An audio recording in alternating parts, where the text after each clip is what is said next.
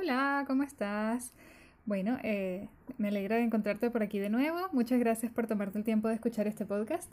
Y hoy te voy a hablar de un tema que sé que te va a gustar, que es el chocolate. A todo el mundo le gusta el chocolate, es una cosa deliciosa, pero hoy te quiero explicar un poco más sobre el chocolate, para que puedas comerlo a conciencia de lo que estás comiendo y hacerlo de una forma más saludable. Lo primero sería, ¿qué es el chocolate? El chocolate es un producto procesado que viene del fruto del árbol del cacao. El árbol del cacao, que se llama cacao, tiene un fruto que también se llama cacao.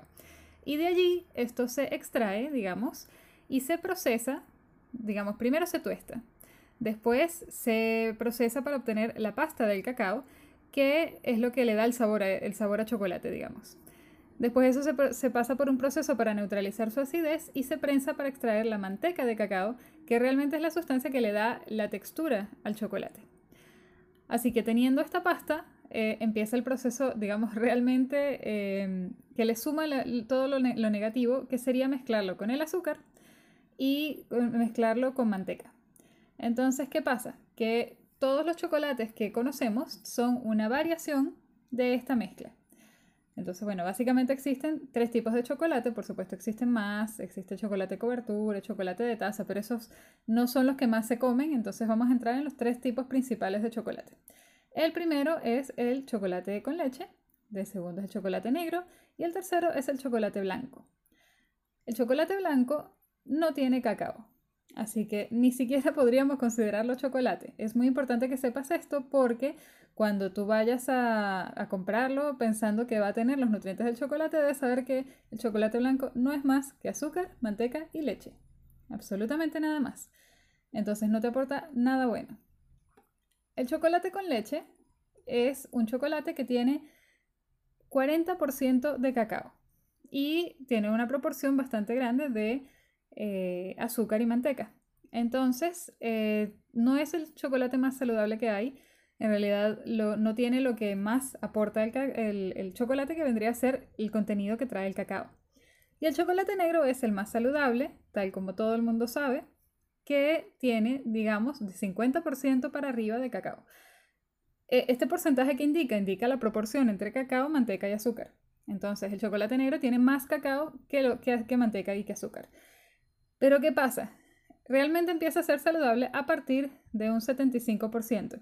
Si tú tienes un chocolate, obviamente un chocolate que sea 65% puede que sea más saludable que uno de 40%, pero hay otros factores a tener en cuenta. Y eso es una de las cosas importantes de las que te quiero comentar. Muchas veces, muchas, muchas, muchas veces pasa que el chocolate te lo venden como algo saludable. Y no siempre lo es. Hay chocolates que son saludables. Pero no todos, no solo no todos. La gran mayoría de los chocolates no son saludables. Ahora, ¿cómo sé si un chocolate es saludable o no? Bueno, hay que fijarse en la etiqueta nutricional. Hay chocolates que tienen de repente 80% cacao y aún así tienen muchísima, muchísima azúcar. Entonces, ¿qué pasa allí? Que la etiqueta nutricional es la que nos va a determinar realmente si un chocolate es saludable o no, no el porcentaje de cacao. Así que es muy importante que tengas esto en cuenta para que cuando tú estés eligiendo un chocolate lo hagas de la mejor manera posible. Entonces, ¿qué, ¿qué, tienes que mirar? Por ejemplo, un chocolate Hershey, que bueno, todos lo conocemos, es muy rico, tiene unos 14 gramos de azúcar. Eso es más de la mitad de la porción diaria recomendada por la Organización Mundial de la Salud en azúcar. Entonces, ¿qué hacemos allí? Bueno, primero nos fijamos en la porción. Esta barra Hershey, la barra Hershey como la más tradicional, tiene 14 gramos de azúcar por una porción que es de unos 4 cuadraditos. Ahora, cuando tú agarras una barra Hershey, ¿cuántos cuadraditos te comes? ¿Te comes un cuarto de barra? ¿Te comes la mitad de la barra? Típico que uno dice, no, pero yo no me lo como completo, me como solo la mitad. Bueno, solo la mitad es más de la porción recomendada diaria de azúcar. Eso sin contar todo el resto de azúcar que vas a comer en el día. Así que hay que tenerlo muy en cuenta para que no asumas que solamente un chocolate, por ser un chocolate oscuro, es saludable. Entonces tienes que fijarte en la porción de azúcar, tienes que fijarte en las calorías y en la porción recomendada. Te recomiendo que nunca pases de la porción recomendada porque está allí por una razón.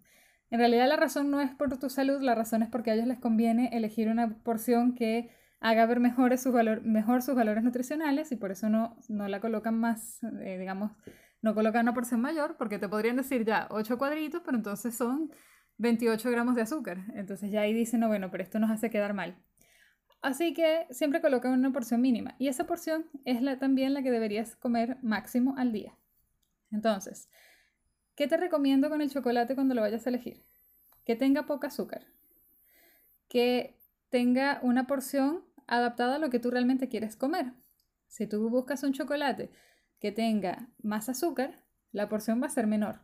Si tú buscas un chocolate que tiene menos azúcar, la porción va a ser mayor. Entonces, si tú tienes muchas ganas de comer mucho chocolate, busca un chocolate que sea más saludable y vas a poder comerlo de, mejor forma y más libremente. Lo otro, una forma de comer, por ejemplo, no sé si ustedes han probado el chocolate 100% eh, cacao, es absolutamente asqueroso, es horrible, es amarguísimo. Nunca me había probado una cosa tan amarga. Hace unos días compré uno para probar y, y bueno, de verdad no le recomiendo la experiencia a nadie. Así que obviamente igual la compré para hacer pruebas, quiero probarla con hacer mezclas con stevia, hacer algunos postres y ver qué tal. Pero el mensaje es que el chocolate que nosotros conocemos y nos gusta no tiene nada que ver con el cacao, que es, digamos, la fuente original de nutrientes, que, que es lo que te venden como lo que hace que el chocolate sea bueno. Así que Vamos a ver qué es lo que hace que el chocolate sea bueno. Primero, tiene flavonoides. Las flavonoides son unas sustancias antioxidantes. ¿Y qué significa esto? Que ayudan a que tu cuerpo, digamos, se, se mantenga en mejores condiciones, que tu salud esté mejor y esto puede ayudar a vivir más años. ¿Por qué digo lo de vivir más años? Porque típico el mensaje que encuentras en internet que dice eh, comer chocolate te ayuda a vivir más años. Listo, me voy a comer 5 barras de chocolates al día. No, no funciona así. Si tú excedes las porciones recomendadas, eh, el efecto que va a tener en ti va a ser negativo y no positivo. Así que lo que hay que hacer es comerlo no todos los días, cada tanto, y comerlo dentro de las porciones recomendadas. Otra cosa que tiene el chocolate, tiene, bueno, un montón de vitaminas y minerales, te, aporta hierro, aporta varias cosas, digamos, positivas en cuanto a nutrientes. Pero además, cuando consumes chocolate, se produce una sustancia que se llama serotonina, que es maravillosa y es la que te hace sentir como cuando estás enamorado. Entonces te hace sentir naturalmente feliz. La teobromina tiene un efecto parecido y eh, básicamente entre, entre las dos te hacen sentir muy bien y por eso tenemos la tendencia de pensar que esto es muy lindo, el chocolate me hace sentir bien y es como una cosa mágica y lamento decirte que no, no es una cosa mágica, simplemente motiva los químicos de tu cerebro. Así que cuando sientas que estás, por ejemplo, un poco decaído y me voy a comer una barra de chocolate, antes de acudir a ello, ten en cuenta que el chocolate va a llegar a tu cuerpo, va a generar el mensaje en tu cerebro, se va a generar serotonina y eso va a ser muy rápido, muy corto el efecto, después va a pasar y vas a volver a sentirte como te sentías antes. Solo que además ahora vas a tener un montón de azúcar nueva en tu cuerpo. Entonces, ¿qué hacer? Hay otro montón de cosas que puedes hacer para lidiar con, ese sentimiento, con esa sensación de estar decaído. Puedes hacer ejercicio, puedes salir a dar un paseo por la naturaleza, puedes comunicarte con tus personas queridas. Todas estas cosas son muchísimo más efectivas y tienen un efecto a mucho más largo plazo que un chocolate para sentirte mejor. Sé que suele ser una forma fácil y rápida de sentirse mejor. El problema que tiene es que tiene muchos efectos nocivos si lo comes con, digamos, fuera de la porción y además, el efecto es muy, muy corto. Entonces no funciona lamentablemente así. Ahora bien, digamos que tú quieres comer un chocolate que la porción son cuatro cuadritos, pero tú quieres comer más que eso o no te parece suficiente. Bueno, hay otras cosas que puedes hacer. Puedes tomar esos cuatro cuadritos, cortarlos y agregárselos, por ejemplo, a otro tipo de postre sin azúcar. Puedes hacer, por ejemplo, una, un panqueque Puedes hacer otro montón de cosas y usar ese chocolate como chispas de chocolate. Entonces, sé creativo y trata de incorporar el chocolate a tu vida de formas más inteligentes. La idea es que el chocolate sea tu aliado y no tu enemigo en cuanto a la química de tu cuerpo. Así que bueno, eso es básicamente lo que tenía para contarles hoy y espero que les sea útil.